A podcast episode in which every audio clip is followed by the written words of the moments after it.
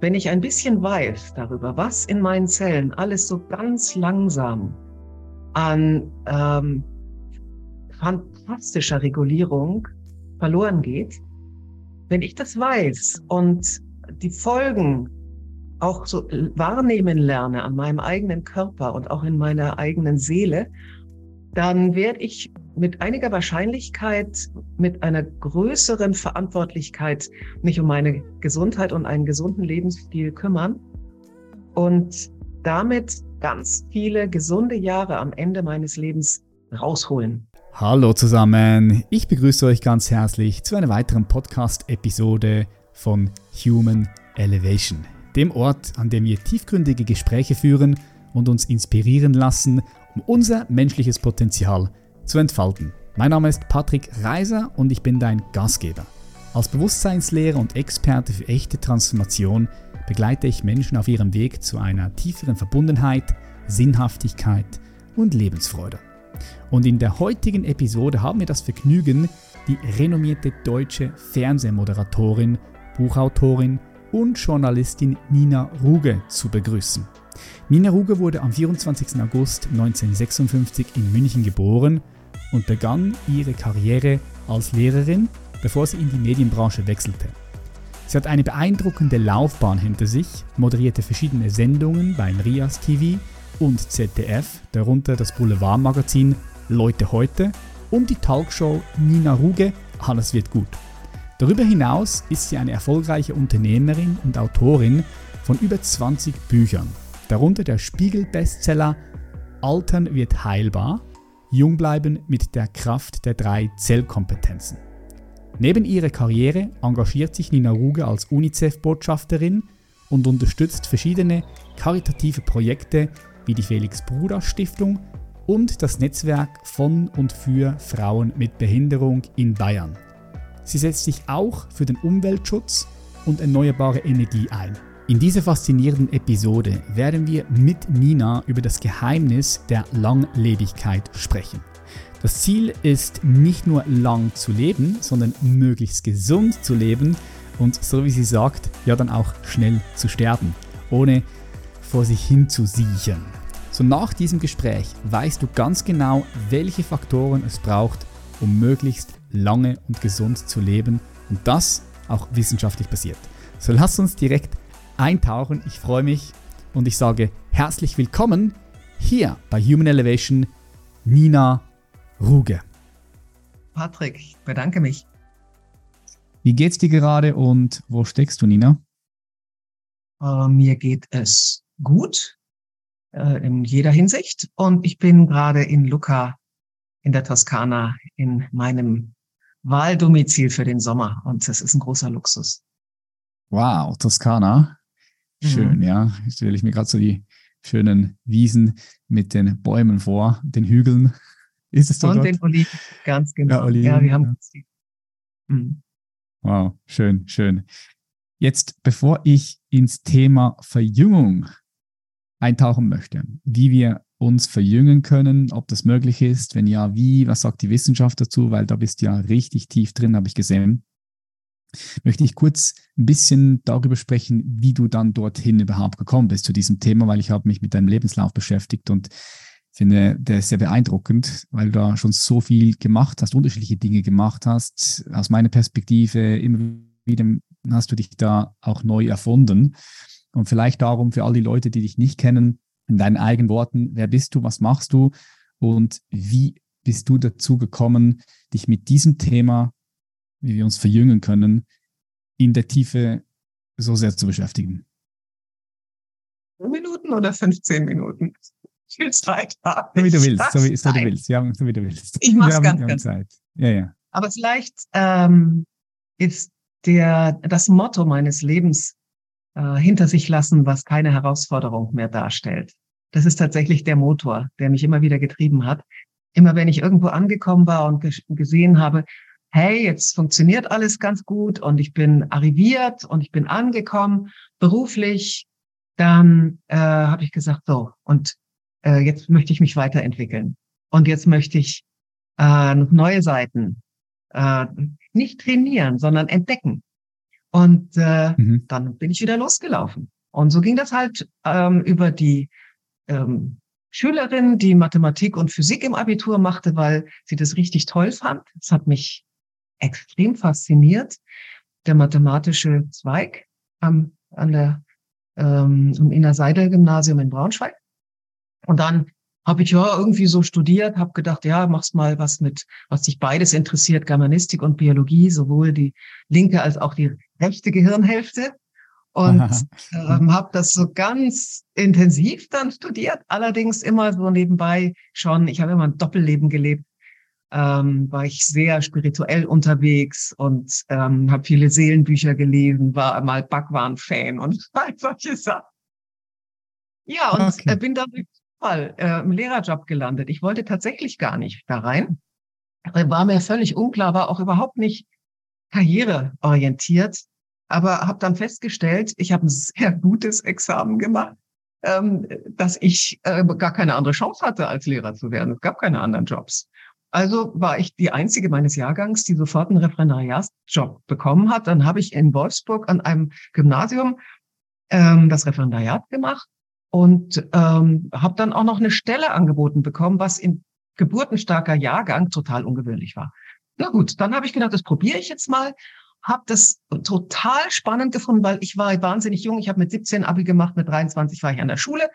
Und meine Schüler, es war ein Oberstufenzentrum, waren unwesentlich jünger als ich. Ich habe da unglaublich viel gelernt über authentisch sein und führen können ohne Druck, aber mit natürlicher Autorität. Da habe ich natürlich mhm. auch gekickt. Und nach sieben Jahren konnte ich da nichts mehr lernen, habe viel Schultheater gemacht, bin mit den Schülern in ganz Deutschland rumgefahren. Ähm, und da konnte ich aber dann überall nichts mehr lernen. In der Schule konnten sie mir keine Perspektive bieten, wollte ins Ausland an eine deutsche Schule, haben sie gesagt, sie sind zu jung. Also bin ich ausgestiegen, klingt easy, war es aber natürlich nicht, weil alle meine Kollegen gesagt haben, hast du einen Schuss?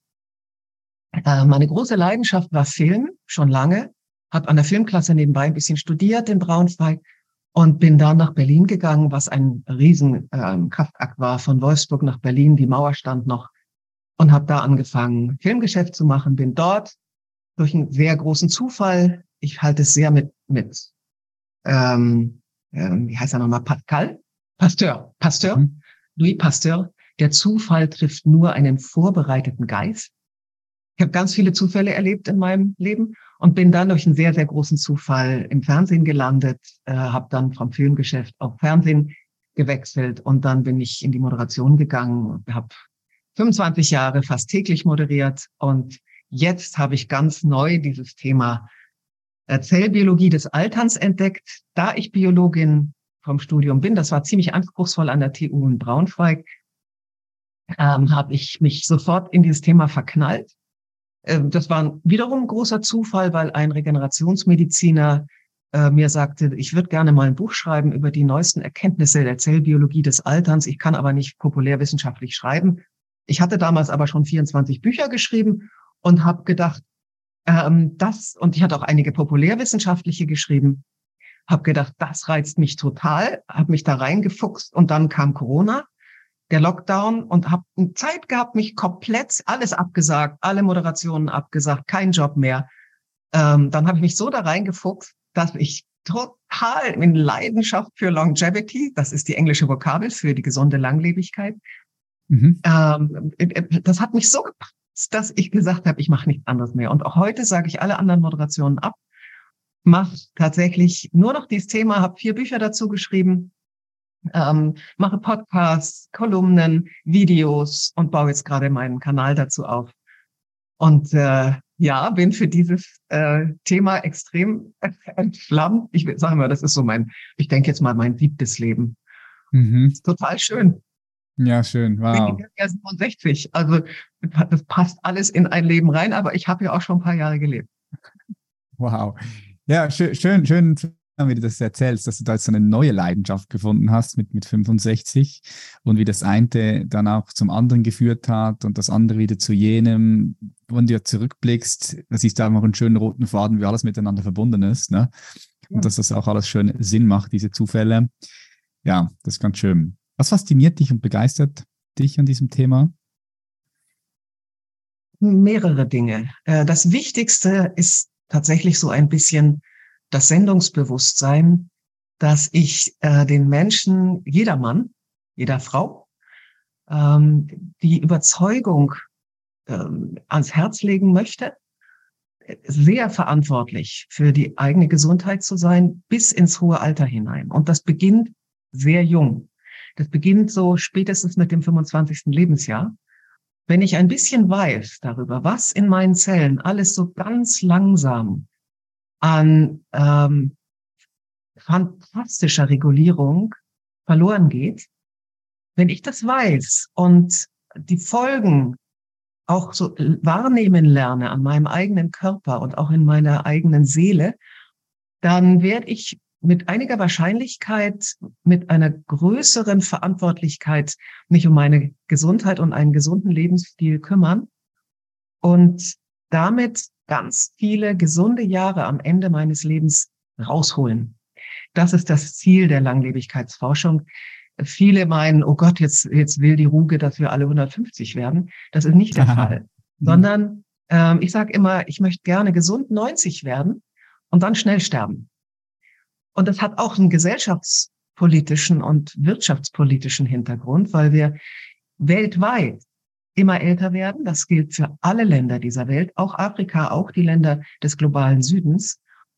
Und mit dem Alter kommen immer mehr Alterskrankheiten. Ein 85-Jähriger hat im Schnitt vier Alterskrankheiten parallel.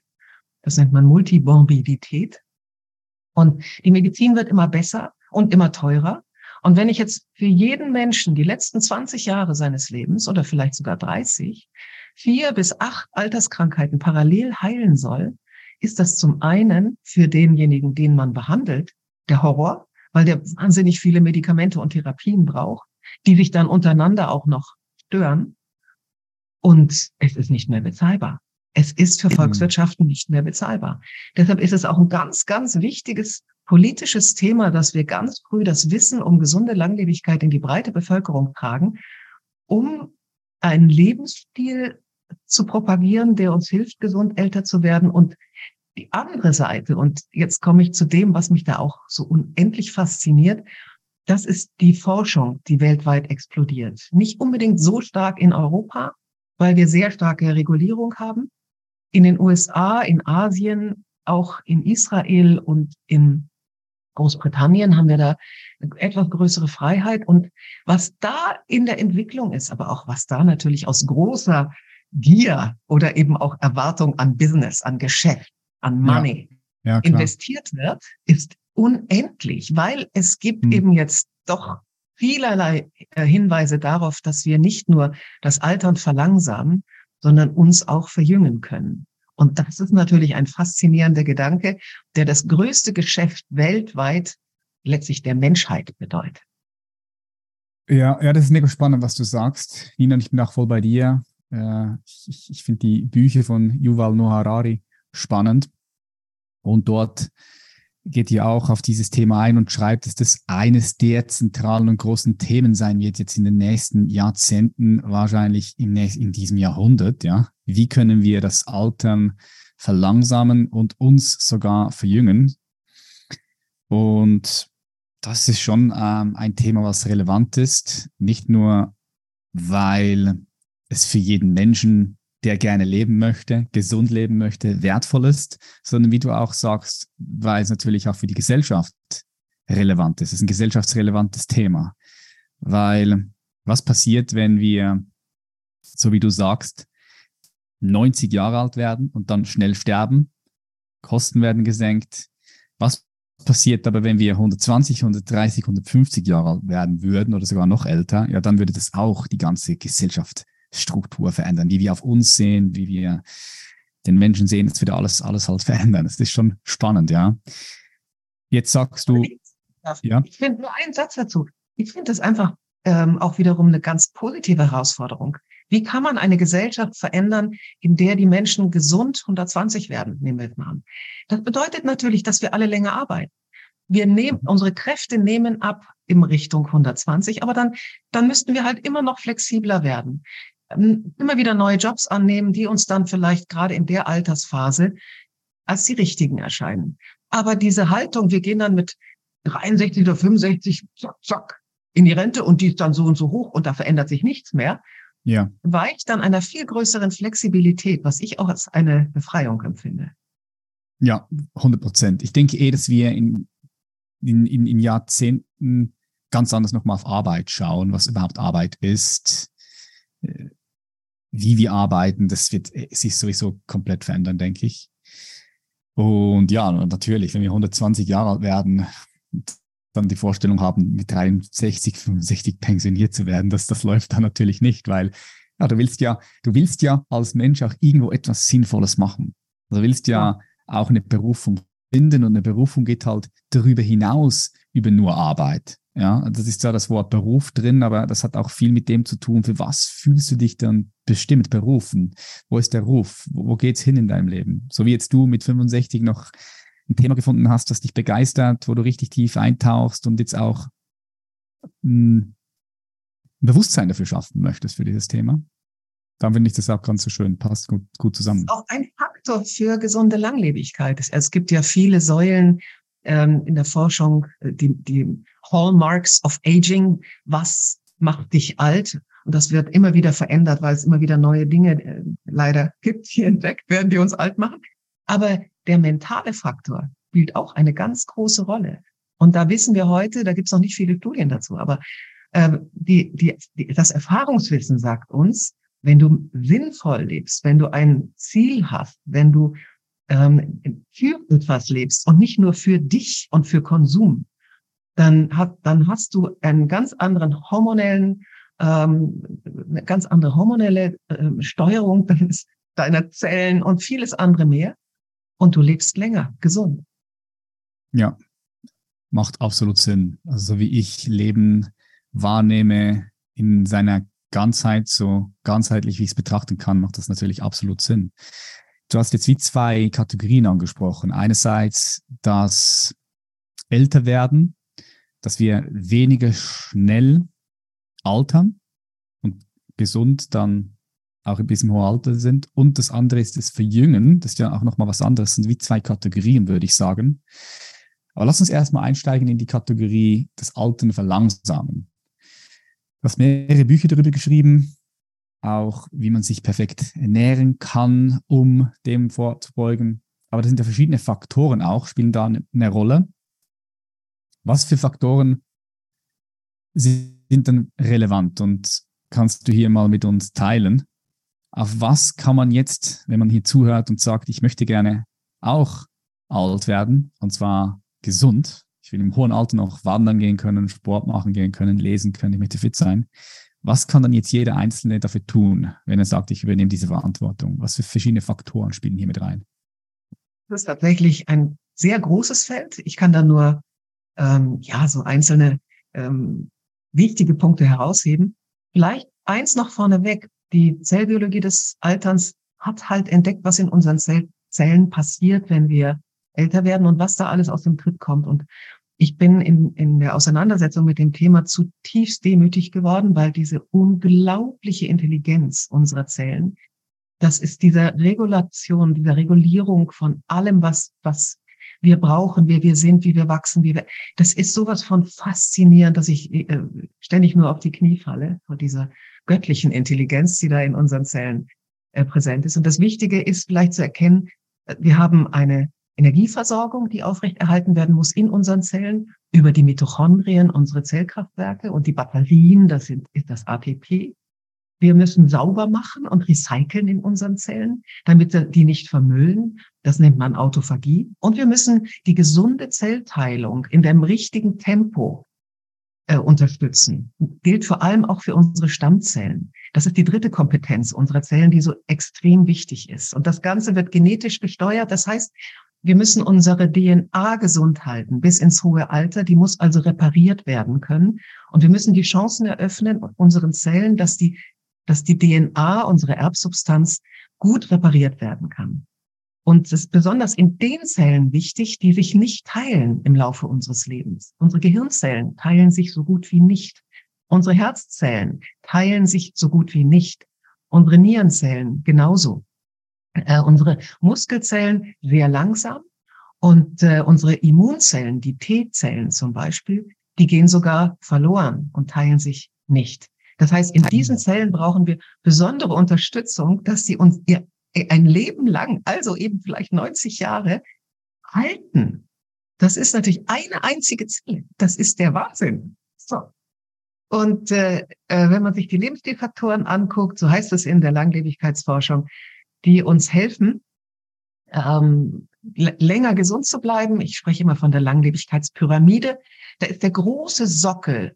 Das, was uns hilft, lange gesund zu bleiben, das sind, ist die Ernährung, das ist die Bewegung, das ist die Atmung, das ist auch der Hitze- und Kältereiz, das ist Schlaf und der mentale Faktor, wie gehe ich mit Stress um und wie, wie optimistisch schaue ich auf mein Leben. Und darüber, das ist schon eine kleinere ähm, Range. Das sind die Nahrungsergänzungsmittel, das ist die Hormonersatztherapie für Frauen. Mhm. Und dann kommen, das kann ich mir halt so einwerfen, hm? so, aber es sind keine Medikamente. Und dann kommt oben die Spitze der Pyramide und das sind die Therapien, wo dann auch das Thema Verjüngung ganz groß geschrieben wird.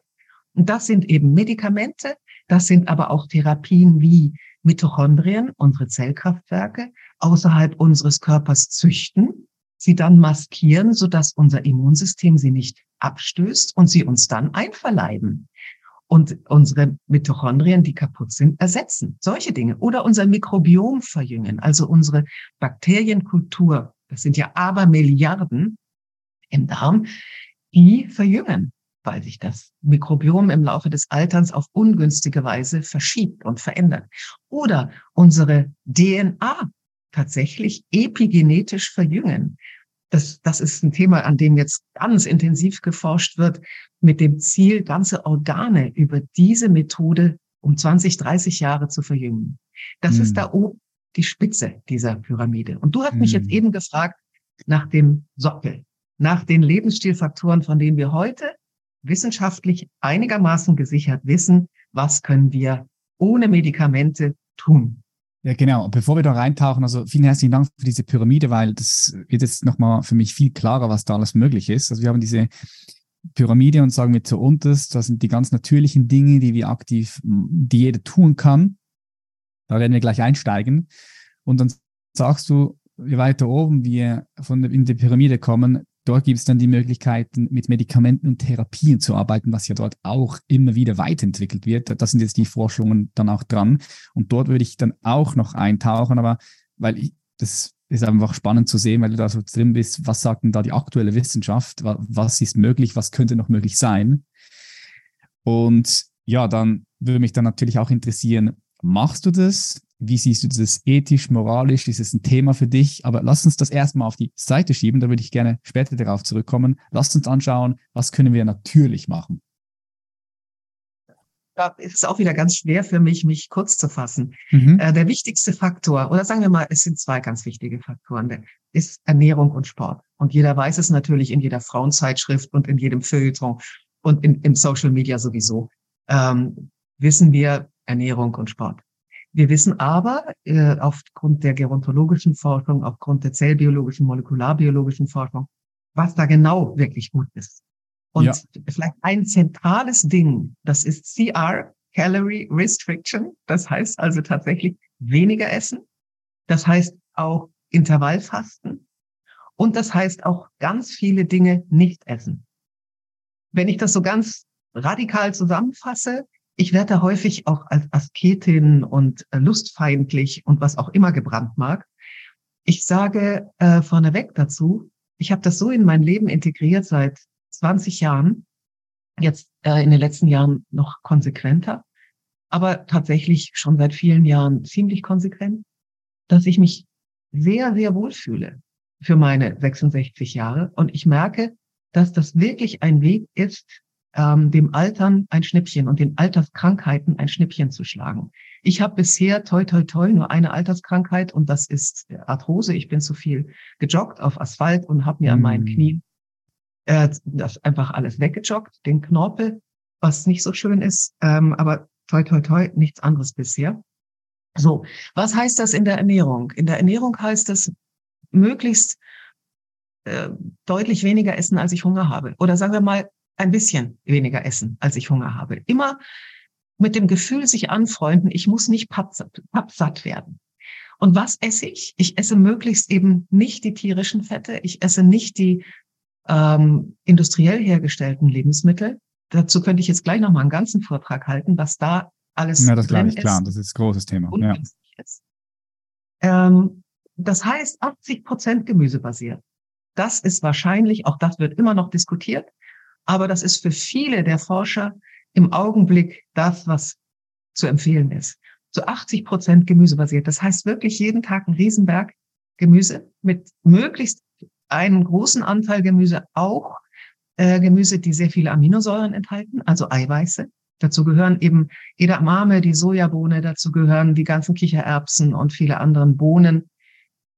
Ähm, ich bin nur Vegetarierin, ich bin keine Veganerin. Das heißt also, ich nehme auch tierische Eiweiße zu mir, aber nicht in Form von Fleisch, sondern in Form von Hüttenkäse und anderen fettarmen Milchprodukten.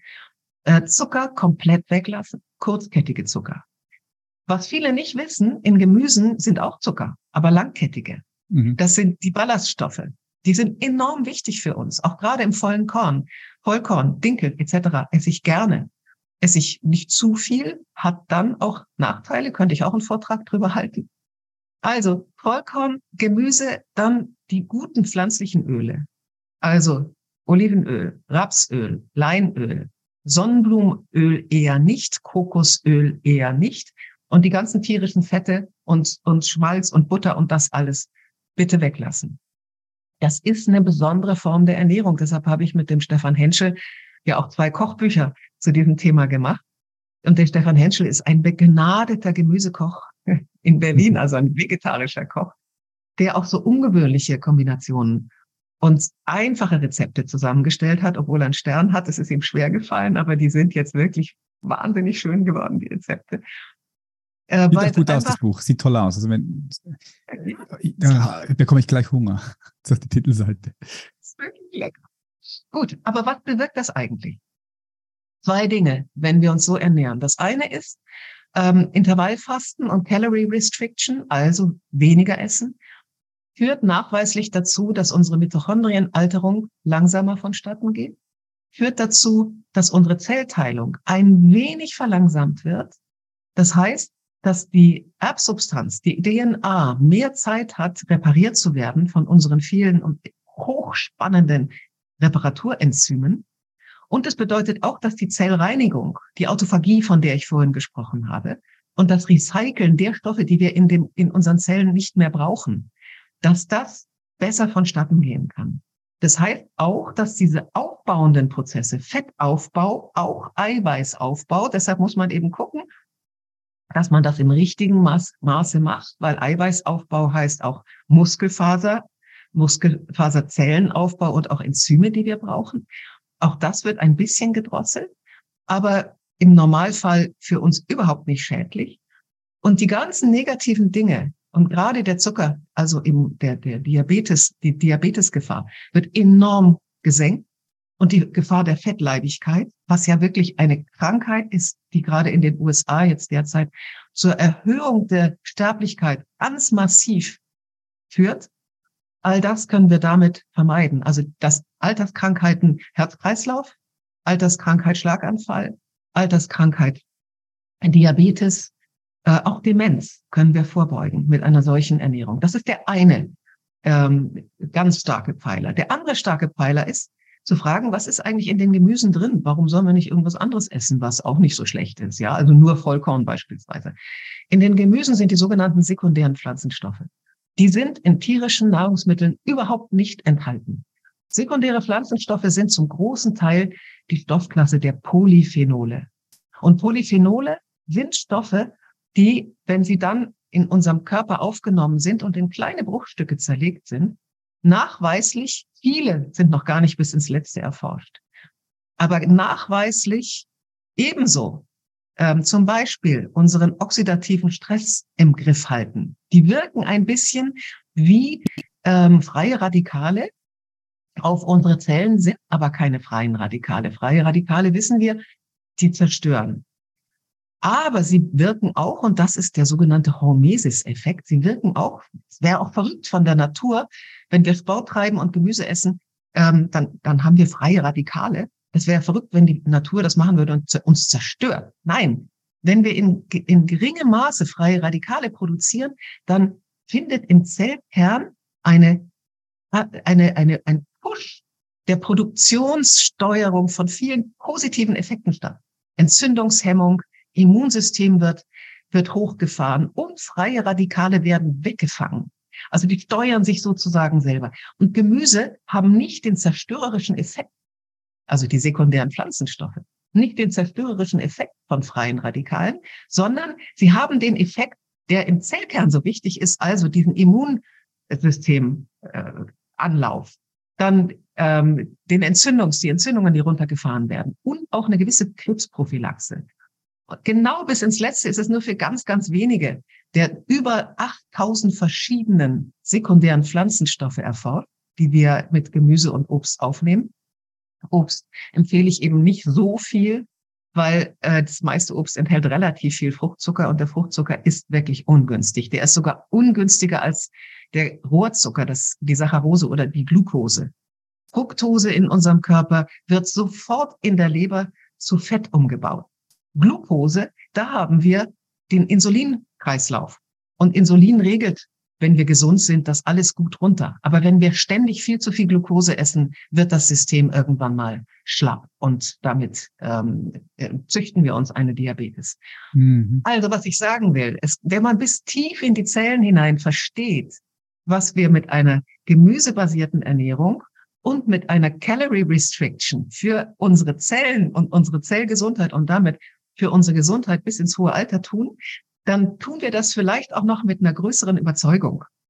Und alle denen, die mir sagen, ah, du bist ja so eine Asketin und lustfeindlich, den sage ich, ich ernähre mich schon so lange so und auch gerade wenn ich essen gehe, wenn die Leute um mich herum das Fleisch essen und das Dessert und die Soßen und das Weißbrot und ich weiß was alles und ich pick mir da mein Gemüse zusammen und frage, ob ich ein bisschen Vollkornbrot kriege und frage, ob sie vielleicht noch ein bisschen weiße Bohnen haben und ein bisschen Olivenöl. Ich fühle mich so wohl. Ich fühle mich nicht besser als andere, aber ich fühle mich überhaupt nicht als Asketin, sondern hm. ich merke, es tut mir gut. Das ist, ein, ja, das ist ein wichtiger Punkt, den du äh, da reinbringst. Zuerst ja, vielen herzlichen Dank für das Teilen. Ich sehe es genauso. Ich ernähre mich seit acht Jahren pflanzlich und es ist überhaupt kein Verzichten.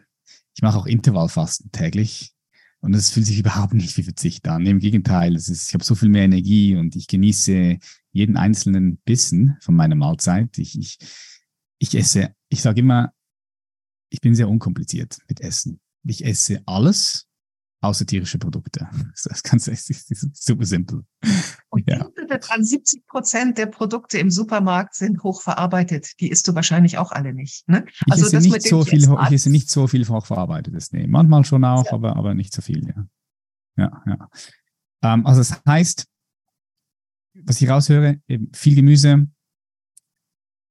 Man könnte sagen, mit einer vegetarischen oder ja pflanzenbasierten Ernährung, da steht man schon mal auf einer guten Seite, würdest du sagen, ja? Und dann kommt die Bewegung dazu. Du kannst klar, dich so, Bewegung so ernähren, wie du willst. Wenn du dich nicht ja. bewegst, gehst du den Alterskrankheiten voll auf den Leim. Ja? Ja, ja. Ausdauer brauchst du jeden Tag, möglichst 30 bis 60 Minuten. Ich versuche das tatsächlich zu schaffen. Ich laufe mit meinem Hund und wenn der Hund nicht dabei ist, dann laufe ich mit Hanteln, so dass ich meinen Oberkörper auch gleich noch ein bisschen trainiere. Oder wenn ich hier in Italien bin, ich schwimme möglichst 750 Meter, aber richtig schnell und mit Rückenkraulen und mit Kopf unter Wasser und mit Power. Ähm, früher bin ich mal 1000 Meter geschwommen, heute schaffe ich es auch zeitlich nicht mhm. mehr, weil ich das anders mache. Mhm. Ähm, und dann kommt aber, je älter du wirst, und das ist, ähm, ich sehe es dir ja an, du trainierst ja, äh, das, das, das Krafttraining ist nochmal der andere, äh, wirklich starke Arm sage ich jetzt mal, dann geht's deinen Ach, schön, Armus. Schön, schön, schön, dass du es sagst. Schön, dass du es sagst. Ich sage, es gibt fast nichts Gesünderes als gezieltes Kraftaufbautraining, Muskeltraining. Und dann, wenn du das noch kombinierst mit Wandern, mit Bergwandern, wo du die Knie nicht kaputt machst, wo du einen guten Puls hast, zügig hochläufst, in der Natur bist, geile Aussicht hast und dann noch kombiniert vielleicht mit Yoga, wo du noch etwas machst für die, ähm, für die, für die Dehnung, Dehnung ja. und Koordination auch, wenn du bist am Start, oder? Ja.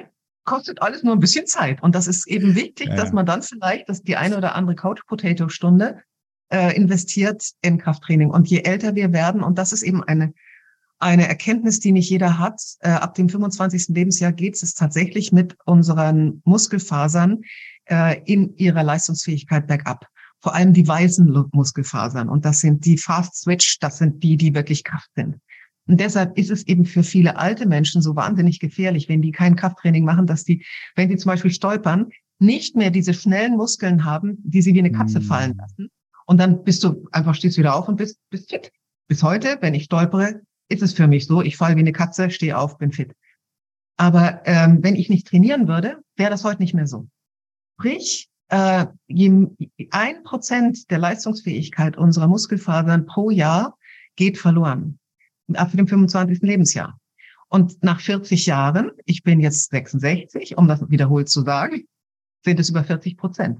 Wenn ich nichts tue. Wenn ich was tue, ist, ist das anders.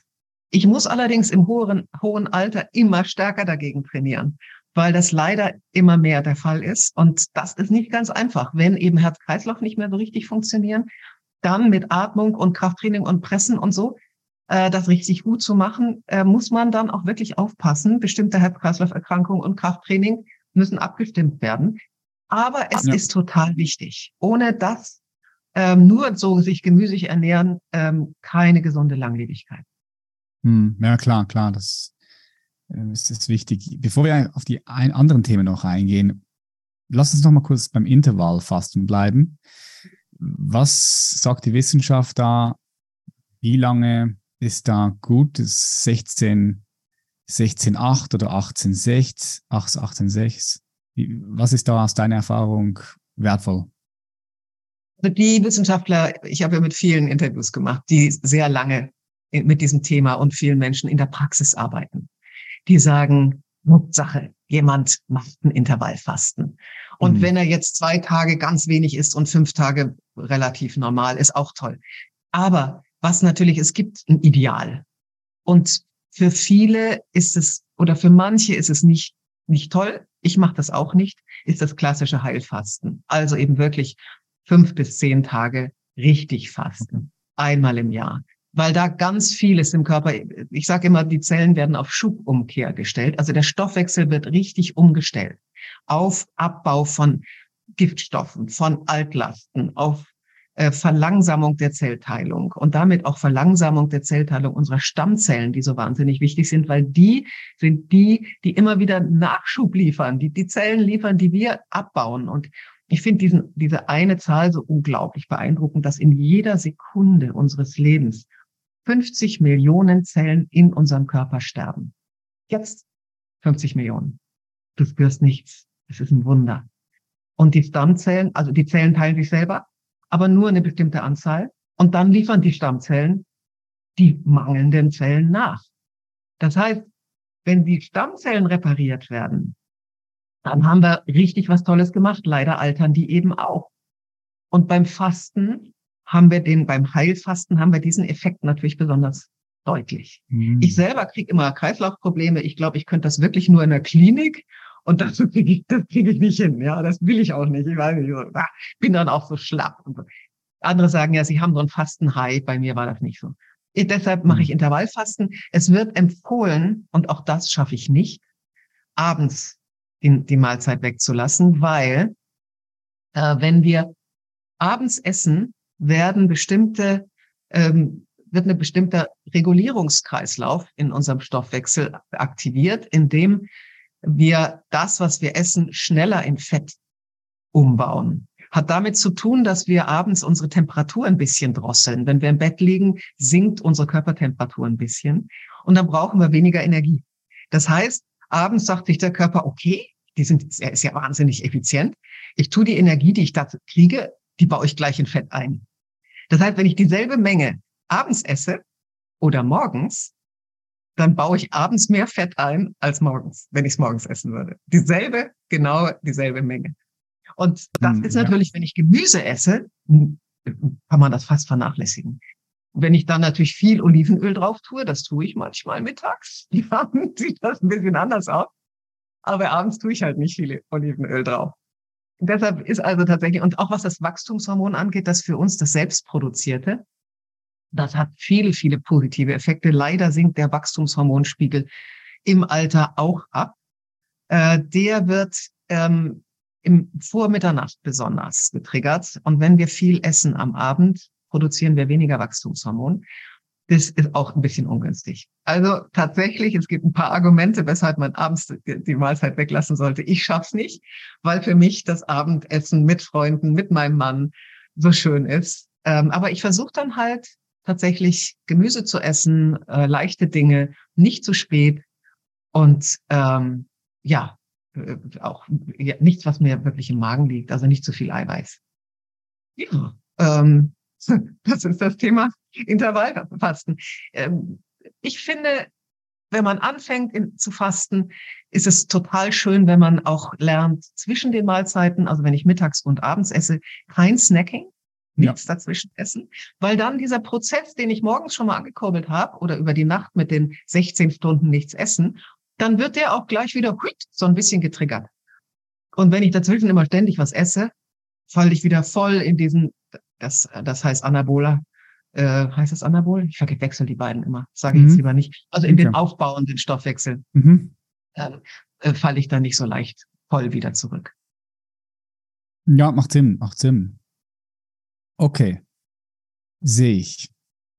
Jetzt Hitze, Kälte finde ich auch spannend. Hast du auch erwähnt, dass das ein großer Faktor ist? Ich gehe regelmäßig in Saunas und Eisbäder. Mache ich damit, mache ich damit was richtig, wenn es ums Alter geht? Kann man sagen, ja, bringt das, das was? Eine, eine nach wie vor wissenschaftlich etwas umstrittene Sache, weil man bis in die Mitochondrien, unseren Zellstoffwechsel hinein noch nicht 100 Prozent sagen kann, wie äh, Hitze und Kälte wirklich wirken. Aber es gibt viele äh, Hinweise und viele Vermutungen, was da wirklich gut ist. Und auch da muss man halt sagen, bei Herz-Kreislauf äh, Patienten beides äh, nicht einfach so machen, ne? weil das, das ist eine Belastung für Herz und Kreislauf. Und wer einfach mal so anfangen will mit dem Eisbaden oder in die Kältekammer gehen oder was auch immer, ähm, der muss, wenn er Herz-Kreislauf-Erkrankungen hat, vorher den Arzt fragen und sich ganz langsam daran robben. Das finde ich erstmal wichtig vorausgeschickt.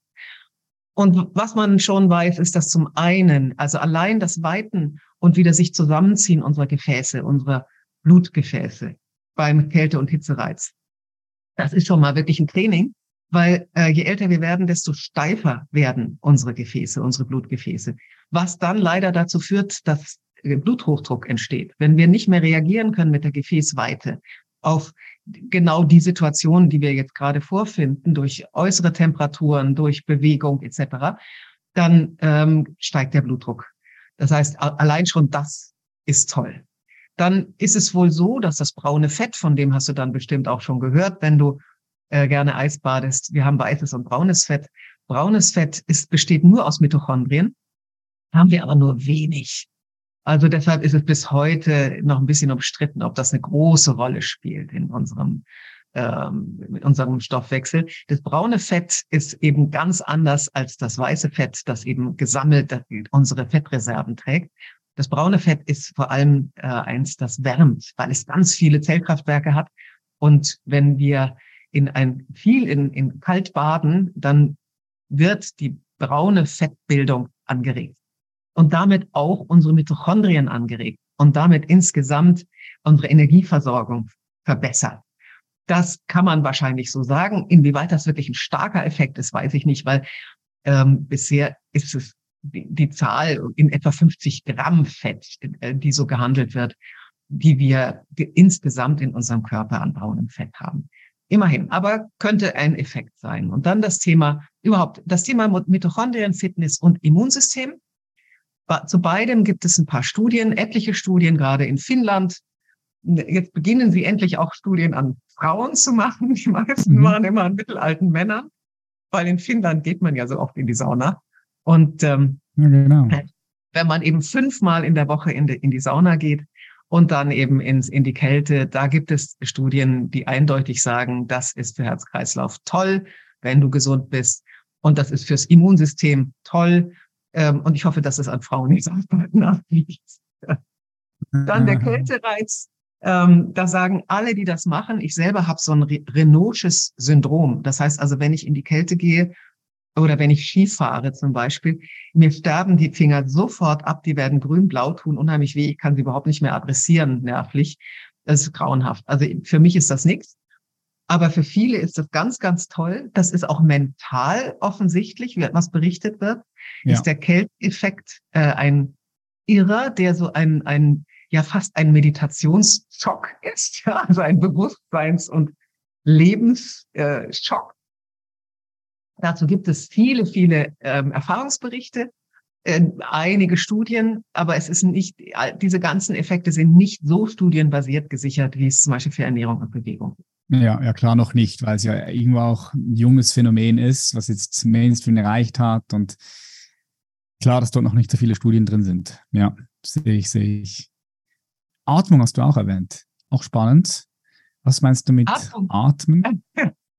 Also das sind, da gibt's auch mehrere Effekte und ähm, ich habe jetzt gerade geschaut, weil ich dazu noch einen Podcast machen will, äh, was es jetzt noch ganz Neuem gibt. Da bin ich jetzt, also die letzten drei Monate habe ich jetzt nicht vorliegen, aber was man so bisher ähm, herausgefunden hat, das eine ist zum Beispiel, wenn du durch die Nase atmest und das ist jetzt zum Beispiel die Yoga-Atmung, äh, hat, hat einen ganz besonderen Effekt, weil ähm, die, die Luft streicht halt an unserer Nasenschleimhaut entlang und die Nasenschleimhaut ist insgesamt so groß wie ein Fußballfeld, alles zusammen. Ich weiß gar nicht, wie das zustande kommt, aber es ist wohl so.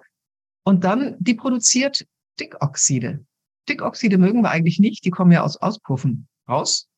Aber in ganz geringer Menge, das ist immer wieder in der Biologie so, in geringen Mengen super gut, in großen Mengen tödlich, ist es auch mit dem Stickoxid so. Und ich habe ja gerade darüber erzählt, dass die äh, Gefäße, unsere Blutgefäße im Alter steif werden. Mit Stickoxid werden sie elastisch gehalten. Das heißt, wenn ich durch die Nase atme, einatme, ich kann ja durch den Mund ausatmen, das tue ich ja auch so beim Yoga. Äh, wenn ich durch die Nase einatme, habe ich die Stickoxidversorgung, die gut ist für meine Gefäße bis ins hohe Alter hinein. Dann das Thema Brustatmung, Bauchatmung und Atemfrequenz. Ganz viele mhm. atmen völlig unbewusst. Und häufig, wenn sie gerade unter Druck sind, ganz flach und ganz schnell. Was mache ich damit? Ich triggere meinen Sympathikus. Das heißt, ich triggere das unbewusste Teil, den unbewussten Teil meines Nervensystems, der Stressreaktion ist. Das heißt, es wird Adrenalin ausgeschüttet und das heißt, ich werde insgesamt auf Alert, auf Achtung programmiert. Wenn ich langsam atme, wenn ich bewusst auch meinen Atem trainiere, da gibt es eine ganz tolle Übung, die heißt 4711. Vier Sekunden einatmen durch die Nase und dann sieben Sekunden ausatmen durch den Mund. Das ist lange. Und das elf Minuten lang, deshalb 4711. Ähm, dann aktiviere ich meinen Parasympathikus. Das, der, den Teil des unbewussten Nervensystems, der für Entspannung, Verdauung, mentale äh, Resilienz ja. und ähm, letztlich auch Adrenalinabbau steht. Also wer zum Beispiel viel, viel Stress hat und ich habe ich hab viel positiven Stress, manchmal habe ich auch negativen Stress, ich mache diese Atmung. Ich mache die nicht immer elf Minuten lang.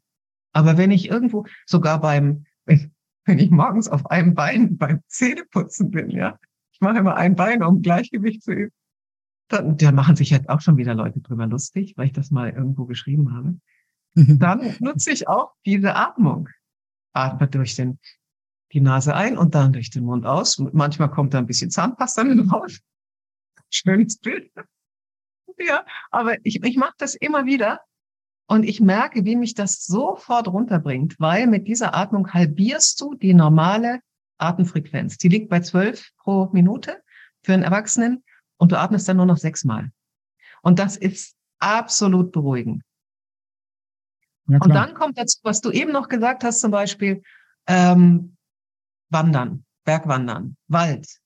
Wenn du dann noch ähm, eine Bauchatmung, das habe ich eben auch noch nicht gesagt, die meisten atmen nur flach in die Brust. Wenn du lernst, ganz zu atmen, das heißt aber nicht, dass du jetzt aktiv dich aufpumpst und dann wieder alles raustust, sondern im Pranayama, im Yoga lernt man das ja alles zu steuern, ähm, sondern einfach lernt dein gesamtes Volumen zu nutzen, aber natürlich, dass es dich atmet und nicht du aktiv atmest. Mhm. Es atmet dich. Wenn du also dein gesamtes Volumen entspannt nutzt, das dauert eine Weile, bis man dafür eine Sensibilität entwickelt hat und dann im Wald läuft und die sogenannten Tyrosole, äh, äh, Aerosole, Frau Ruge, Hydroxytyrosol, das ist in dem äh, in dem Olivenöl und im Olivenpresswasser. Das sind Polyphenole, die sind super gut. Und die Aerosole, das sind die ähm, durch die kleinen Tröpfchen in der Luft transportierten Wirkstoffe der, der Nadelhölzer. Wenn wir die mit inhalieren, ist das besonders gut. Oh. Und da gibt es auch viele andere Sachen. Ich zum Beispiel abends mache das unheimlich gerne. Ich nehme meine Katze auf den Arm und halte die so an meine Brust und die schnurrt sofort wie ein Rasenmäher. Und dann meditiere ich für zwei, drei Minuten und sie schnurrt. Und äh, diese Frequenz wirkt extrem auf unser parasympathisches System. Es gibt viele kleine Dinge, die uns einfach. Und es ist eben so, ich mache es nicht mechanistisch. Ich habe es in mein Leben integriert. Ja. Und äh, ich, es tut gut, es macht mich glücklich, es macht mich frei. Ähm, und ich mache es nicht sklavisch, sondern immer so dann, wenn es reinpasst. Und es, es ist einfach ein Lebensstil. Es ist so ein ganzheitliches Ding, von dem ich weiß, es, es hilft mir ähm, körperlich und geistig gesund zu bleiben. Hm, ja, wollte ich gerade sagen, es ist ein Lebensstil. Ne? Es ist äh, ja, also es ist schön, schön gesagt. Hm, Nochmal ein Grund mehr vielleicht um mit Meditation zu starten. Oder? ja, kann man, kann man so sagen. Ja, geil. Was, was ich mich gefragt habe, ist, was jetzt auf deiner Liste nicht drin ist, ist Wasser und Luft. Wie wichtig ist Wasser, also das richtige Wasser zu trinken? Da gibt es ja auch ganz viele Unterschiede, Wasser ist nicht gleich Wasser und auch die Luft einzuatmen. Ja, bist du jetzt in der Stadt oder irgendwo im, im Land, irgendwo auf 1000 Meter, 2000 Meter, 400 Meter, ich glaube, das spielt ja auch nochmal eine große Rolle, weil Atem ist etwas, was wir immer machen, vom allerersten Atemzug bis zum letzten. Und ich glaube, wenn die Luftqualität gut ist, auf eine Dauer von 50, 60, 70 Jahren macht das schon nochmal viel aus. Korrigiere mich, wenn das nicht so ist, bin ich jetzt gespannt, was du sagst. Und natürlich auch das Wasser, weil das trinkst du auch jeden Tag. Du trinkst jeden Tag Wasser. Auch wenn du Kaffee, Tee, Cola, was auch immer trinkst, ist überall Wasser drin. Wie wichtig ist Wasser und Luft? Äh, sehe ich sehr differenziert. Ähm, vor allem beim Wasser ist es die Menge. Es gibt jetzt auch viele Studien, die sagen, äh, also wenn du unter anderthalb Liter pro Tag trinkst, hast du wirklich ein Risiko für Herz-Kreislauf-Erkrankungen. Ist einfach so. Also die Menge ist schon mal extrem wichtig.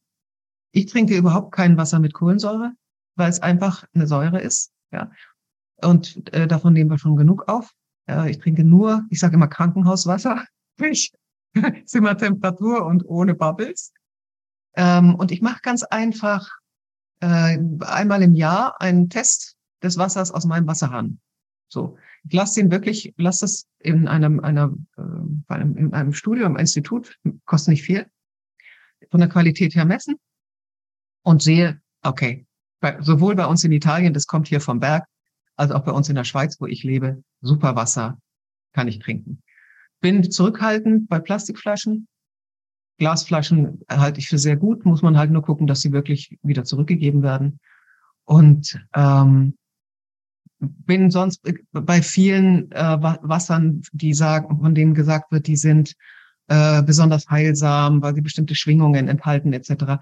Weißt du, das ist so, dieser ganze Langlebigkeits- und Gesundheitsmarkt ist zum Teil ja ein, ein Cowboy-Markt. Da wird so ja, viel bin ich bei dir. Bin ich voll bei dir. wahnsinnig Klar. viel Geld, was einfach nichts ist, Mhm. dass ich mich äh, dafür entschieden habe, nur das zu empfehlen, was entweder evidenzbasiert ist. Also ganz, ganz viele Menschen haben die Erfahrung gemacht, das hilft, obwohl es wissenschaftlich nicht bewiesen ist. Oder ähm, was wirklich wissenschaftlich hieb- und stichfest ist. Und deshalb sage ich so bei bestimmten Wassern, also würde ich jetzt nicht glauben. So. Was Ja. noch ein spannendes Thema ist, das sind Heilwasser. Es gibt ja bestimmte Heilquellen, anerkannte Heilquellen. Und in diesen Mineralwassern, das nenne ich mal eine Marke, Fachinger, da ist auch ein bisschen Lithium drin. Und Lithium wissen wir in einer geringen Menge, hohe Menge schwierig, geringe Menge deutlich lebensverlängern. Also Lithium ist offensichtlich ein unterschätztes Metall, das wir in geringen Mengen durchaus äh, zu uns nehmen sollten. Und es gibt Regionen in Deutschland, Österreich, Schweiz, da haben wir ganz, ganz wenig Lithium in den Böden. Da macht es durchaus mal Sinn, ein lithiumhaltiges Mineralwasser zu trinken. So, und jetzt die Luft. Ist ganz klar, wenn ich an einer Hauptverkehrsader lebe, dann Mhm. habe ich ein Problem. Ist einfach so. Ähm, wie weit jetzt, also wenn das, wenn da auch noch LKW fahren äh, und das keine äh, Umweltzone ist, in den Umweltzonen sieht das schon sehr, sehr viel besser aus in den, in den Städten. Ähm, zum Beispiel hier in Italien ist, sieht man diesen ganzen, die, die ganze Luftverschmutzung sehr entspannt. Also wenn man durch Rom oder durch Florenz oder durch Städte läuft, ähm, gerade im Sommer, dann, dann habe ich das Gefühl zu ersticken, weil man das überhaupt nicht so misst. Ganz andere. Man hat zwar dieselben Grenzwerte, die sind ja europäisch festgelegt, aber man kümmert sich nicht drum. Ja, Ja, die, äh, auch die Autos, ja, was die, was die, äh, was da rumfährt, was die da aus, ausstoßen, da fällst du tot um. Wenn du in so einer Stadt lebst äh, und dann noch äh, dein Schlafzimmerfenster zu so einer Straße hin hast, dann kannst du wirklich sagen, da bist du in einer großen Gefährdung. Mhm. Aber ähm, in vielen Regionen äh, Deutschlands, auch gerade die Regionen, die auch noch um, Umweltzonen sind, hab ich jetzt, sag ich mir, alles gut. Ja, ja, ja. Ja, Luft ist so wichtig, ja. Schon Mhm. klar, macht, macht, macht Sinn. Und dann noch ein anderes großes Thema, das ist der Schlaf, der auch extrem wichtig ist. Das ist so das größte Doping, glaube ich. Das natürliche Doping, was wir haben, einfach einen gesunden, guten Schlaf. Ja, und das ist ja wieder ein Thema für sich. Thema. Da hatten wir auch Mhm. schon einen Schlafexperten hier. Aber klar, Schlaf ist wichtig für deine Leistungsfähigkeit, kognitive, wie auch körperliche und halt eben auch für deine Langlebigkeit, ja. Wir müssen da jetzt nicht, weil wir die Zeit gar nicht haben, groß Ja. drauf eingehen. Aber was interessant ist, ist zu schauen, welche Schlafphasen haben welchen Einfluss auf unsere Zellfunktionen. Und da sieht es ganz danach aus, dass die Tiefschlafphase die entscheidende ist. Und die scheint dazu zu führen, dass unsere Regeneration der Mitochondrien ganz stark getriggert wird, aber auch äh, wiederum Reparaturenzyme für unsere DNA. Und was halt äh, noch gar nicht so lange bekannt ist, während des Schlafes schrumpft unser Gehirn um bis zu 40 bis 60 Prozent, sodass die Zwischenräume, die Zell Zellzwischenräume viel größer werden und damit die Glymphe, das ist die Lymphe, die es nur im Gehirn gibt, sozusagen spülen kann, sauber machen kann. Und da scheint die Tiefschlafphase auch wieder eine ganz große Rolle zu spielen. Also Tiefschlaf ist wichtig und leider nimmt die Länge des Tiefschlafs im, im Altern zu, äh, ab, Auge, langsam, weil das Ganglion, der superchiasmatische Kern, ist ein wunderbares Wort, der eben unsere Chronobiologie steuert, das sind auch wiederum Nervenzellen, die sich nicht erneuern, die werden alt. Und die sitzen in einem bestimmten Zentrum im Gehirn. Und wenn die nicht mehr so ganz richtig funktionieren, die steuern nämlich auch wiederum gesteuert durch den Lichteinfall, die steuern, wann wir fit sind, wann morgens unser Cortisolspiegel hochgeht und vieles andere mehr, wann wir gut drauf sind für Sport, das ist auch sehr individuell. Äh, wenn dieser superchiasmatische Kern nicht mehr richtig funktioniert, dann steuert er auch unseren Schlaf nicht mehr richtig. Und das, was besonders betroffen ist, ist der Tiefschlaf. Hm. Und deshalb gibt es zum Beispiel einen Schlafforscher, der hat jetzt mit an der Uni äh, ETH in Zürich, ganz tolles Projekt. Die haben ein, die entwickeln jetzt gerade ein Stirnband, das die Tiefschlafphase sensieren kann. Und in dem Augenblick, wenn wir in der Tiefschlafphase sind, auch wenn sie dann ganz kurz ist, durch ähm, äh, kleine Lautsprecher, die wir gar nicht wahrnehmen, ein genau die Schwingung des Tiefschlafs, der Hirn, Hirnwellen des Tiefschlafs auf unsere Kopfhaut bringen und damit nachweislich die Tiefschlafphase verlängern können. Das ist total cool, oder? Wow, das ist spannend, ja. Was, was, was ist das für? Kann man das kaufen schon? Nein, es ist erst in der Entwicklung, aber ist bald marktreif. Und das ist Professor Baumann an der ETH in Zürich. Ja. Das ist spannend, ja. Mhm. Weil ich, ich, ich weiß, ich kenne mich aus mit den verschiedenen Hirnfrequenzen, weil auch, auch aufgrund von veränderten Bewusstseinszuständen und dann auch natürlich, wie du durch Sound diese Frequenzen auch nochmal unterstützen kannst. Das finde ich spannend, ja. Habe ich noch nie gehört. So ein Stirnband. Krass. Ja, das muss noch ein bisschen bequemer werden. Es ist im Augenblick noch ein bisschen, aber das ist, wenn das so ganz flexibel ist und man wirklich besser schläft, wird das der Renner. Ja, ja, wenn das funktioniert, definitiv. Ja, geil. Also ich habe da keine Anteile drin, ne? Es ist keine Werbeveranstaltung, sondern ich war einfach nur fasziniert. Ja, nice. Ja, ich, es ist gerade ein guter Übergang, weil ähm, du bist ja auch investiert in ähm, das Unternehmen. Sag's mir schnell, jetzt habe ich es nicht präsent. Tomorrow Labs, ja. Ja, Tomorrow, Tomorrow Labs, Labs, genau. Ja. Und, und, und was mich da interessiert ist, also was, was macht ihr da genau? Weil das geht doch jetzt dann, dann kommen wir jetzt, wenn wir diese Pyramide vor Augen haben, da kommen wir jetzt zu den oberen Bereichen, nämlich was kann man machen mit Medikamenten und Therapie. Und ich glaube, da bist du auch eben unter anderem mit diesem Unternehmen auch, auch ganz vorne mit dabei, oder? Ist, ist es richtig? Also sind die auf dieser Ebene oder, oder, oder nicht? Ist es nochmal eine andere Ebene von der Pyramide? dieser Wirkstoff wird irgendwann mal für ein Medikament interessant werden, aber im Augenblick ist es noch eine Kosmetik. Also ist es okay. Äh, sozusagen auf der zweiten Stufe, wo Nahrungsergänzungsmittel sind und wo auch die Hormonersatztherapie ist. Das, äh, da ist ein Faktor drin, das ist ein, ähm, das sind Cremes und das sind Haarwuchsmittel, die ähm, in, in, bei einem sehr großen ähm, Drogerie, bei einer großen Drogeriekette gelistet sind ähm, die auf dem HIF-Signalweg basieren. Und die Entdeckung des HIF wird das geschrieben. Des HIF-Signalwegs wurde 2019 mit dem Medizin-Nobelpreis ausgezeichnet. Das habe ich gesehen, ähm, ja. Und wir hatten ähm, aber dieses Produkt schon, bevor es diesen äh, Nobelpreis gab, weil ähm, der HIF-Signalweg ist schon lange beforscht worden und hat eine ganz interessante Auswirkung, nämlich ähm, das ist ein System in unseren Zellen. Wenn das aktiviert wird, dann werden ganz viele Regenerationsprozesse aktiviert. Und das, der wird dann aktiviert, dieser Regenerationsprozess, wenn Sauerstoffmangel vorliegt. Also nimm mal an, du schneidest dir einen Finger und der Bereich, wo du ähm, äh, danach, hinter dem Schnitt, der wird plötzlich nicht mehr so gut mit Blut versorgt. Also auch weniger Sauerstoff dann wird da überall schon dieser, Hit, dieser äh, Regenerationsweg aktiviert, sodass äh, entzündungshemmende Stoffe, was ich vorhin auch von den freien Radikalen erzählt habe, und viele aufbauende Stoffe und auch Immunsystemaktivierung, das läuft aber richtig powermäßig ab beim HIF-Signalweg. Das ist richtig eine Reaktion auf ähm, Sauerstoffmangel aber auch offensichtlich eine Reaktion auf Älterwerden, weil das Älterwerden häufig damit verbunden ist, dass unsere Zellen weniger Sauerstoff bekommen. Insgesamt lässt die Transportfähigkeit ähm, im Blut unserer äh, roten Blutkörperchen nach und vieles andere mehr. Dieser Hilfssignalweg wird leider im Laufe des Lebens durch Eisenmoleküle blockiert.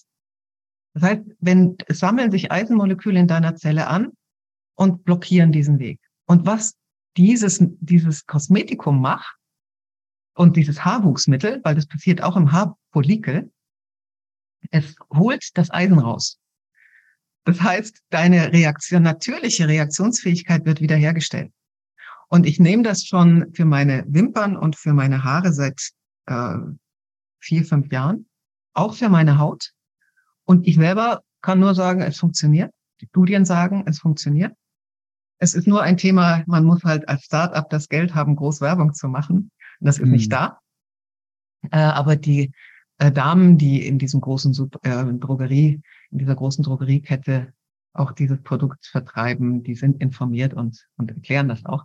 Aber es ist ein steiniger Weg, muss man wirklich sagen. Und vor allem, das, das Produkt war unglaublich erfolgreich, als wir es lanciert hatten. Dann kam Corona. Und wenn keine, keine Verkäuferinnen da sind, die das erklären können, geht auch der Verkauf ja, eines solchen Produktes zurück. Und jetzt hat diese ähm, Drogeriekette beziehungsweise Kosmetikkette ähm, ähm, oder, oder diese, diese große Luxusdrogeriemarkt, sagen wir so, äh, der hat jetzt äh, auch wirtschaftliche Probleme und äh, sortiert die kleinen Marken aus. Und damit sind, davon sind wir auch ein bisschen betroffen. Wir werden mal sehen, mhm. wie lange wir da sein können. Also ähm, ein sehr spannendes Produkt, aber eben wie jedes Startup ähm, steiniger Weg. Hm. Ja, glaube ich, glaube ich, weil braucht sie ganz viel Aufklärarbeit. Müsste man, ja, über, müsste, müsste man über Social Media, könnte man, müsste man über Social Media machen, diese Aufklärarbeit ja, mit dem Produkt. Jetzt, ja. So, das ist das gleiche wie auch mit dem ganzen Nahrungsergänzungsmittelmarkt. Da weiß ich noch, als wir gestartet sind 2014, da waren nicht so viele Informationen da. Und mittlerweile kommst du gar nicht mehr drum herum, wenn du so ein Nahrungsergänzungsmittel auf den Markt bringst, dass du da aufklären musst, dass du Content-Marketing machen musst weil ansonsten weiß ja niemand, dass das Produkt geil ist und dass es einen Mehrwert hat. Ja. ja. Und vor allem, du musst es, und das, das ist ja jetzt noch viel, viel anspruchsvoller geworden. Du musst ja jetzt wirklich unabhängige wissenschaftliche Studien vorweisen. Ich habe ja auch hm. in meinem Buch Verjüngung ist möglich sehr, sehr viele Nahrungsergänzungsmittel unter die Lupe genommen. Und ähm, was du halt nicht tun darfst, das ist mir bei der Recherche ganz besonders aufgefallen, da gibt es dann ein neues Nahrungsergänzungsmittel und dazu gibt es ganz tolle Studien und dann guckst du, wer hat denn diese Studie in Auftrag gegeben? Ja, ja, klar. Die Firma, die das herstellt. Ja, dann ist natürlich klar, dass hm. das eine positive Studie ist. Du musst also ja. wirklich schauen, dass du unabhängige Studien bekommst und wer finanziert die dann? Du kannst ja beim Nahrungsergänzungsmittel da kein Patent drauf machen. Das heißt, wenn du da viel Geld ausgegeben hast, sagen kannst, dieses Ding funktioniert wirklich, du hast die Studie teuer bezahlt, dann kommt ein nächster Hersteller und sagt, danke, dass du diese tolle Studie bezahlt hast. Ich produziere das jetzt auch.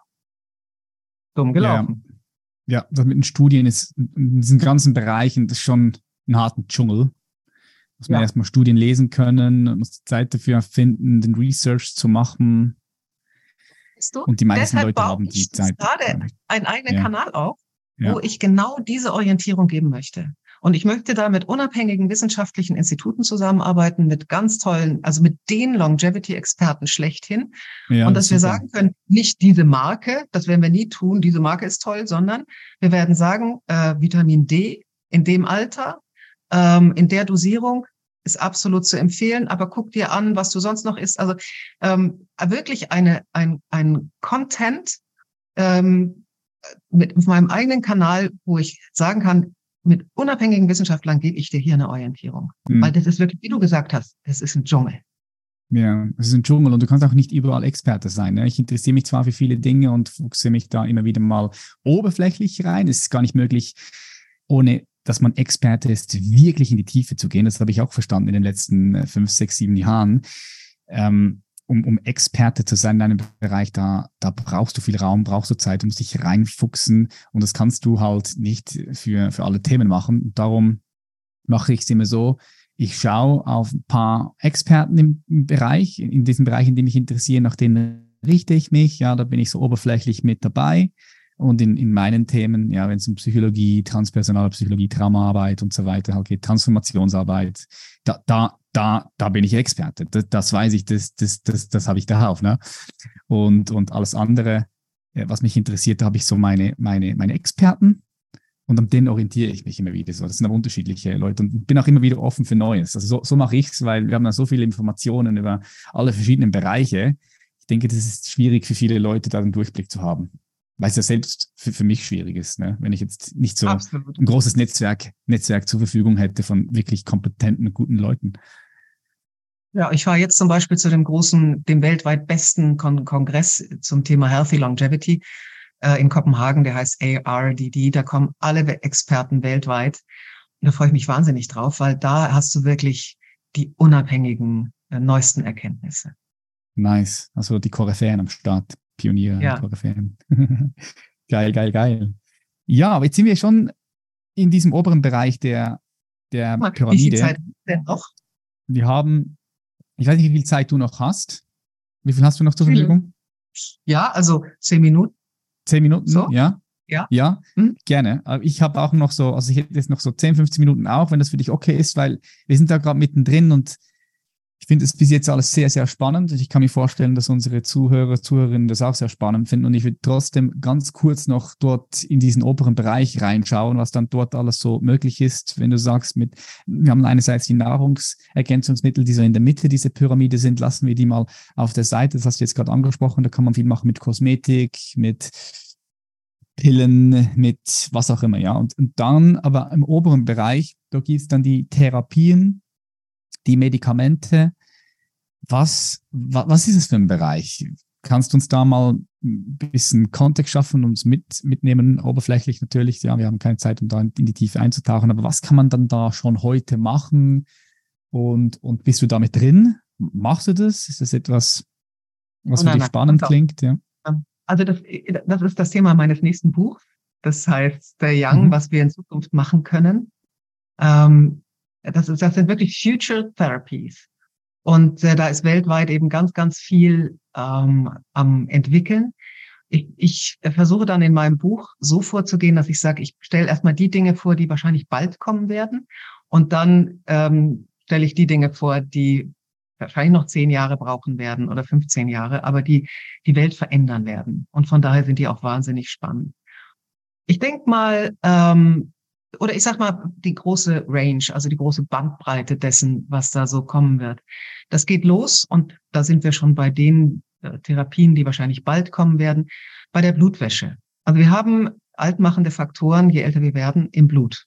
Und es gibt eine ganz schreckliche, eine ganz schreckliche Versuchsreihe. Da wurden ähm, Ratten zusammengenäht in ihrem Blutkreislauf und ähm, die haben sich gegenseitig die Köpfe abgefressen. Die, die überlebt haben, bei denen hat man dann gesehen, die eine Ratte war jung, die andere Ratte war alt. Blutkreisläufe zusammen. Die junge Ratte wurde alt und die alte Ratte wurde jung. Also wirklich, die bekam dann ein mhm. Fell, das wieder glänzte, die hatte wieder mehr Energie in den Muskeln, die hatte äh, bessere Immunsystemwerte etc. Ja. Mhm. ja, und das hat eben damals dazu geführt, dass man, dass es so ein, ein Hype gab in den USA, dass sich sehr reiche Leute ähm, Plasma, Blutplasma von jungen Leuten haben spritzen ja, das habe ich gehört. Ist das, ist das keine, das, ich habe mir immer, hey, das ist krass, da habe ich ein paar Sachen gehört. Oh shit. So von Kindern und, und solche Sachen. Das war keine Verschwörungstheorie, ne? Das, das ist real, oder? Nein, ja, ja. Das, das oh, macht das wahrscheinlich schon bestimmte Effekte, aber hat natürlich große Gefahren, weil du damit natürlich, wenn du das regelmäßig machst, ähm, in, eine hohe, in einer hohen Infektionsgefahr ausgesetzt bist, weil in den meisten Regionen der Welt das Blut nicht so gereinigt wird wie bei unseren Blutkonserven. Und zum Zweiten äh, machst du damit natürlich den Markt der Blutkonserven, also die Menschen, die das für große Operationen brauchen, machst du den kaputt. Absolut unethisch. Ja? Und ähm, man hat dann aber herausgefunden, dass es die altmachenden Faktoren sind wohl viel wichtiger als die jungmachenden Faktoren. Also wenn du die altmachenden Faktoren rausnimmst aus dem Blut, dann kannst du schon viele Effekte zum, ähm, einer, einer gewissen Verjüngung schon generieren. Sprich Blutwäsche. Und bestimmte Formen der Blutwäsche werden jetzt schon im großen Stil getestet. Wie oft müsste man das machen? Ab welchem Alter? Ähm, da hängst du natürlich echt an einer Maschine, wie bei einer ähm, Niereninsel, also bei, einem, bei einer, mh, wie heißen die Geräte? Ich bin jetzt so lange so konzentriert, dass Sauerstoff. wenn du Nee, wenn du an einer, an einer Blutwäsche hängst, weil du, weil du eine kaputte Niere hast. Okay, ich komme jetzt gerade nicht auf die, ähm, das ist Plasma Ja, auch nicht sehr wichtig. Also du sitzt dort, du liegst dort, du liegst dort. Also Plasma Na, ich ja. kann, weiß nur den Fachbegriff. Mhm. So, also du lässt, machst richtig, du nimmst alle äh, Festbestandteile aus deinem Blut raus und tust dann neue wieder rein. Also eine richtige klassische äh, Blutwäsche mit Albumin. Das wird jetzt getestet und im Augenblick ist der Stand der Dinge, du müsstest das über einen ganzen Zeitraum alle sechs Wochen machen. Teuer, ähm, aber das ist, das ist alles in der Entwicklung. Da wird was kommen, da bin ich mir sicher. Und wer das dann machen will, der wird das tun. Ja. Dann ist das nächste die Low-Hanging Fruits. Ach so, was vielleicht noch ein ganz spannendes Thema ist, das sind Nahrungsergänzungsmittel, die man nicht mehr als solche beschreiben, be bezeichnen darf, sollte. Äh, die NAD Plus, also unser ähm, wirklich das haben wir milliardenfach, diesen Wirkstoff, dieses Molekül haben wir milliardenfach im Körper. Leider ähm, wird es immer weniger, je älter wir werden und ist extrem wichtig, nicht nur für unsere Mitochondrien und unsere ATP-Batteriefunktion, sondern auch für unsere Sirtuine. Sirtuine sind die Langlebigkeitsenzyme, die essen NAD+. Und sich im höheren Alter mit NAD zu versorgen, macht ganz viel Sinn. Deshalb gibt es jetzt sogenannte Precursors, also Vorstufen. Das NAD kann man nicht so aufnehmen als NADH und NAD. Ähm, wird, wird nicht aufgenommen von unserem Körper. Aber NR-Nicotinamidribosid oder NMN, das sind zwei Vorstufen für NAD Plus, die gut aufnehmbar sind von unserem Körper. Und das in den USA steht das schon bei jedem Dritten auf dem, Schrei auf dem Nachttisch. Ähm, ist, ist NMN ist im Augenblick ein bisschen umstritten, darf im Augenblick nicht mehr in, in Europa verkauft werden, ist aber vom Molekül her, hat mit anderen Themen zu tun, äh, harmlos. Ähm, das zum Beispiel nehme ich auch. Ähm, mhm. Aber das ist, das ist, gehört jetzt noch so zu, auf die Nahrungsergänzungsmittelschiene, weil es ist etwas, was wir im Körper haben, genauso wie Spermidin ist auch etwas, was viele nehmen, ich auch, äh, genauso wie AKG, Alpha-Ketoglutarat. Hm, da gibt's oder NAC-Glycin. Das sind so die neue Generation an Nahrungsergänzungsmitteln, die eigentlich keine Pflanzenstoffe mehr sind, sondern Stoffe, die wir im Körper haben und die wir dann äh, vom Level her erhöhen. Ähm, aber gut, das würde ich jetzt nicht da ganz oben auf die Spitze mhm. der Pyramide setzen. Da kommen jetzt beispielsweise Senolytika hin. Senolytika sind Stoffe, die die seneszenten Zellen abtöten. Und seneszente Zellen haben, entwickeln wir im Alter leider mehr und mehr. Ich habe ja vorhin gesagt, in jeder Sekunde sterben 50 Millionen Zellen in unserem Körper. Warum? Weil die in den programmierten Zelltod gehen. Ab einer bestimmten An Anzahl von Zellteilungen sterben die Zellen. Hat auch was mit unseren Telomeren zu tun. Hast du vielleicht mal was gehört? Das sind so die mhm. Schutzkappen am Ende unserer Chromosomen, die sich verkürzen im Laufe unseres Lebens. Auf jeden Fall ähm, teilen sich unsere Zellen irgendwann mal nicht mehr und gehen in den programmierten Zelltod, lösen sich selber auf dann wird das Ganze, was sie waren, recycelt und wieder in neuen Zellen aufgebaut. Diese seneszenten Zellen haben Signalstoffe, die diese Apoptose verhindern. Die leben weiter. Aber sie sind leider nicht mehr stoffwechselaktiv. Also unsere Leberzelle zum Beispiel produziert keine Leberenzyme mehr, sondern die lebt weiter. Und das Einzige, was sie tut, ist, entzündungsfördernde Stoffe zu produzieren. Ungünstig. Bei Mäusen hat man gefunden, dass sie im hohen Alter bis zu 30, 40 Prozent seneszente Zellen in ihren Organen hatten. Und die Organfunktion wurde deutlich schlechter. Wir wissen ja auch, dass unsere Organe schrumpfen im Alter. Ne? Die Leber schrumpft, die Niere schrumpft, der Hoden schrumpft, alles schrumpft, Eierstock sowieso. Ähm, hat auch damit was zu tun. Also diese seneszenten Zellen sind in, in ganz geringem Maße, haben wir wieder Hormesis. In, wenn wir jung sind, haben die eine Funktion. Zum Beispiel, eine Zelle fängt plötzlich an, hat, hat Lust, sich ganz viel zu teilen. Moment mal, könnte das eine Krebszelle sein? Kommt die ins Sende, also das ist eine äh, Methode, um Krebs vorzubeugen, kann sie in ein seneszentes äh, Stadium fallen. Das heißt, sie funktioniert noch, aber sie teilt sich nicht mehr, was ein Schutz vor Krebs bedeutet. Im hohen Alter haben wir viel zu viele davon. So, und jetzt hat man eben gefunden, dass es bestimmte Medikamente gibt, die ähm, diese Seneszenz, äh, diese senolytischen, äh, diese senolytische Funktion haben, also seneszente Zellen killen. Dazu ja. gehört Daratinib, das ist ein Chemotherapeutikum. Und es sind auch pflanzliche Stoffe, Quercetin und Fisetin. Fisetin ist in der Erdbeere, Quercetin ist in den Rinden von vielen Pflanzen. Nur, man muss die wahnsinnig hoch dosieren, damit sie einen seneszenten, äh, senolytischen Effekt haben. Und äh, Fisetin ist man jetzt dabei, chemisch herzustellen, identisch, also absolut das Molekül identisch herzustellen. Und das zusammen mit Dasatinib äh, in, in dem sogenannten Hit-and-Run-Verfahren. Dasatinib ist ein Immunsuppressivum. Das kriegt man hochdosiert, wenn man eine neue Niere bekommt, um das Immunsystem so runterzufahren und muss das dann auch wirklich sein Leben lang nehmen. Wenn man das aber nur alle sechs Wochen in einer ganz niedrigen Dosierung bekommt, zusammen mit Quercetin oder Fisetin, den pflanzlichen Stoffen, dann führt das zu einem ganz starken Absterben von vielen seneszenten Zellen. Das ist schon nachgewiesen, auch am Menschen. Und da forscht man jetzt ganz genau dran, was können wir tun, um diese seneszenten Zellen, die auch dieses sogenannte Entzündungsaltern ganz stark triggern, weil die entzündungsfördernde Stoffe bilden, Und, und durch Entzündung wird auch äh, zum Beispiel Herz-Kreislauf-Erkrankungen getriggert, wird Demenz getriggert, vieles andere mehr. Das ist zum Beispiel ein Hoffnungsträger. Willst du noch mehr hören oder jetzt haben wir bald keine Zeit mehr?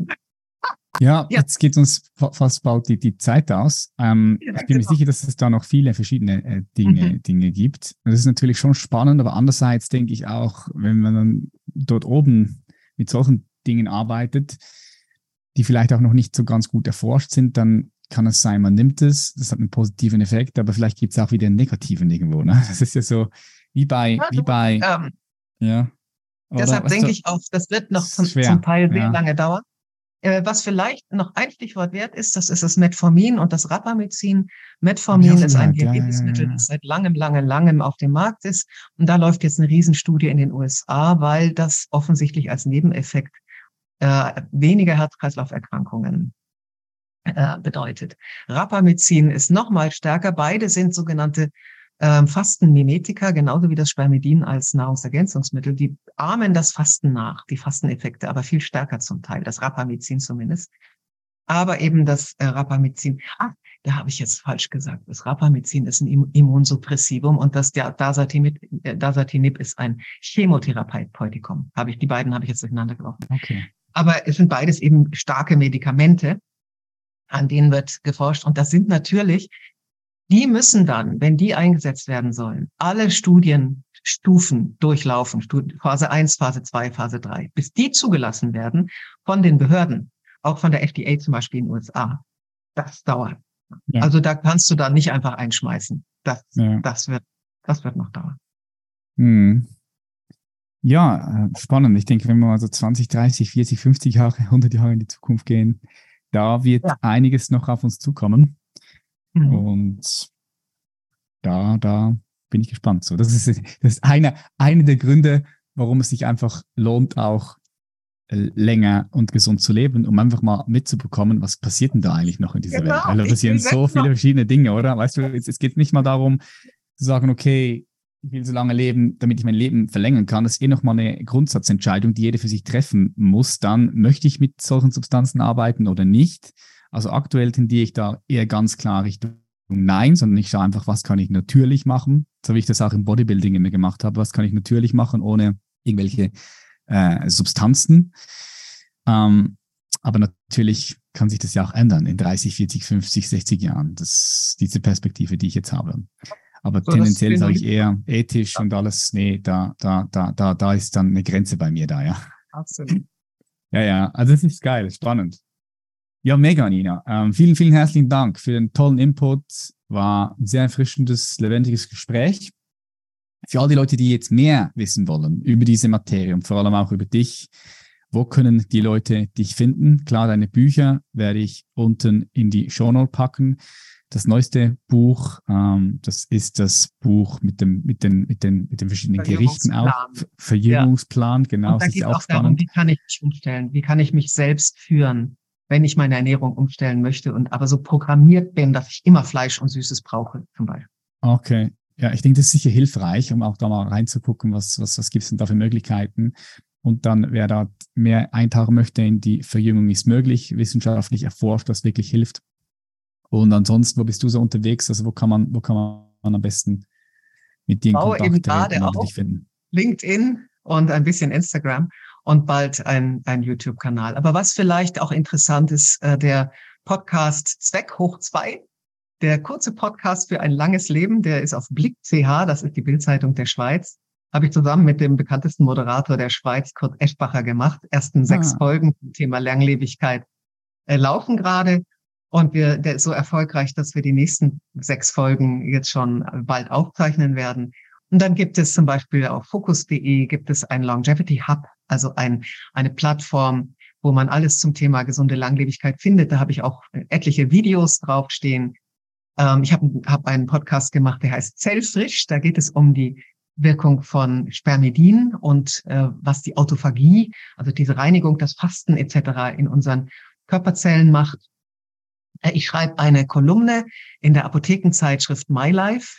Die, Leute, die liegt gratis in den Apotheken, hat eine Auflage von 2,5 Millionen. Da schreibe ich einmal im Monat eine Kolumne und äh, ja und baue jetzt meinen eigenen Kanal dazu auf. Okay, wow, du bist aktiv, sehe ich gerade, ja. Gutes Pensum. Ja, schön. Vielen, vielen herzlichen Dank, Nina, für das tolle Gespräch. Und ich werde alles in die Shownotes packen. Ja, ja, sehr spannend. Danke, danke. Und alles Gute und weiterhin viel Freude. Du kennst meinen Satz, alles wird gut. Ich habe ihn erweitert. Aber nicht von alleine.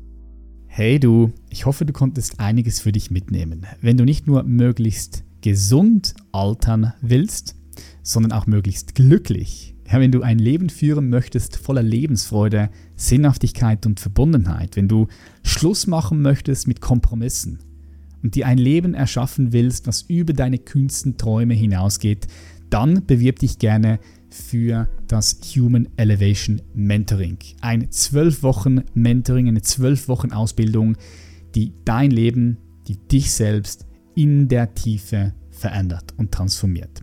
Wenn du mehr darüber wissen möchtest, dann buch dir ein kostenloses Klarheitsgespräch. Du findest den Link unten in den Show Notes oder geh einfach auf www.patrickreiser.com slash mentoring und dort hast du alle Infos, die du brauchst. Du kannst dir ein kostenloses Klarheitsgespräch buchen und hast dann dort die Möglichkeit, deine aktuelle Situation zusammen mit uns mal zu analysieren. Dann wirst du viel mehr Klarheit darüber haben, wo und warum du gerade dort bist, wo du bist. Und du wirst im Klarheitsgespräch noch Strategien mit an die Hand bekommen, wie es für dich weitergehen kann entweder dann mit unserer Hilfe in diesem zwölfwöchigen Human Elevation Mentoring, wo kein Stein auf dem anderen bleibt, oder aber du gehst den Weg zumindest mit ganz viel mehr Klarheit alleine. Bewirb dich gerne auf www.patrickreiser.com slash mentoring. Du findest den Link auch in den Show Notes und dann sehen wir uns vielleicht auf der anderen Seite im Klarheitsgespräch. Ich freue mich auf dich und ich freue mich auf die nächste Episode. Schön, dass du da bist. Bis zum nächsten Mal. Mach's gut, dein Patrick. Bye bye.